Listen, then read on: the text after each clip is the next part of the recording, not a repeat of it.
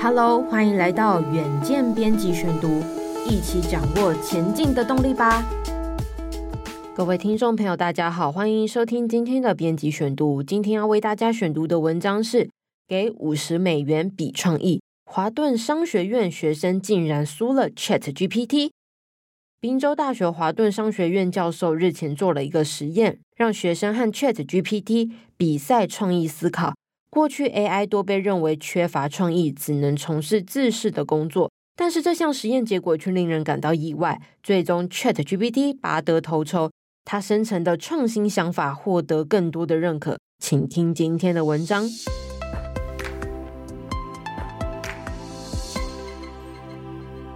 请提出一个能够吸引大学生使用产品或服务的创新想法，预算在五十美元以内。这个呢是华顿商学院教授特维斯二零二一年时向 MBA 企业管理硕士学生提出的题目。一年以后呢，ChatGPT 横空出世了。教授们呢，近期将同样的任务交给 ChatGPT-4，并研究它是否能够比人类更快且更好的产出创新想法。最终答案是肯定的。特维斯也感到意外，ChatGPT 生成的结果品质让他大吃一惊。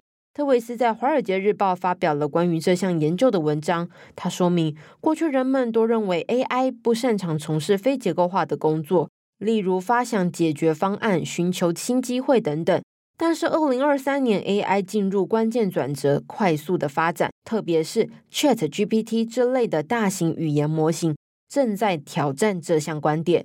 在这项研究中呢，特维斯随机挑选两百个学生的想法代表人类，并用相同的题目要求 ChatGPT 生成一百个想法。以及提供 ChatGPT 一些过去的成功案例，要求它再生成一百个想法。那么 ChatGPT 呢，在短短十五分钟内就产出了两百个想法，而在相同的时间内，人类仅能提出大概五个想法。接着，特维斯进行了线上调查，将这四百个想法列出，询问受试者：如果可以买到这个概念，你购买的可能性有多大？收集完数据后，再使用市场研究技术。将受试者的回答以购买率的形式呈现，结果显示，人类想法的平均购买率大概是四十 percent，直接回答题目的 ChatGPT 平均购买率为四十七 percent，有先学习过成功案例的 ChatGPT 平均购买率则是四十九 percent，而在评价最高的四十个想法中，只有五个是人类所提出的，另外三十五个都来自 ChatGPT。简单来说呢，使用 ChatGPT 生成想法不仅更快，品质也比较好。ESG 远见共好圈新单元来喽！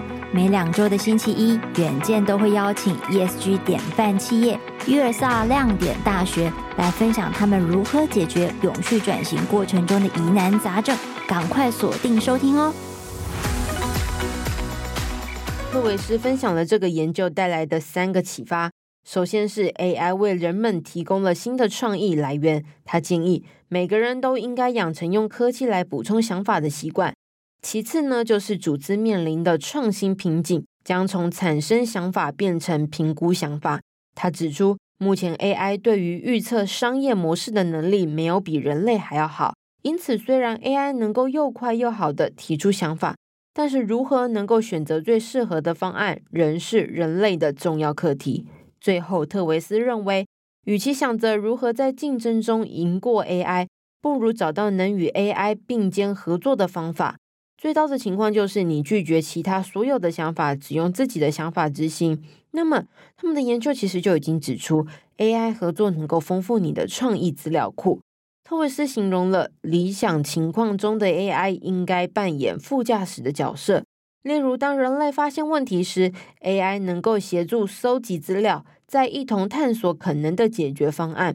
他也乐观预测到，未来人机协助能够为市场提供更多更好的产品与服务。以上就是今天的编辑选读。如果你喜欢远见 Air，欢迎赞助或是留言给我们。如果想了解更多细节，欢迎参考资讯栏的连接。最后，请每周锁定远见 Air，帮我们刷五星评价。让更多人知道，我们在这里陪你轻松聊财经、产业、国际大小事。下次再见，拜拜。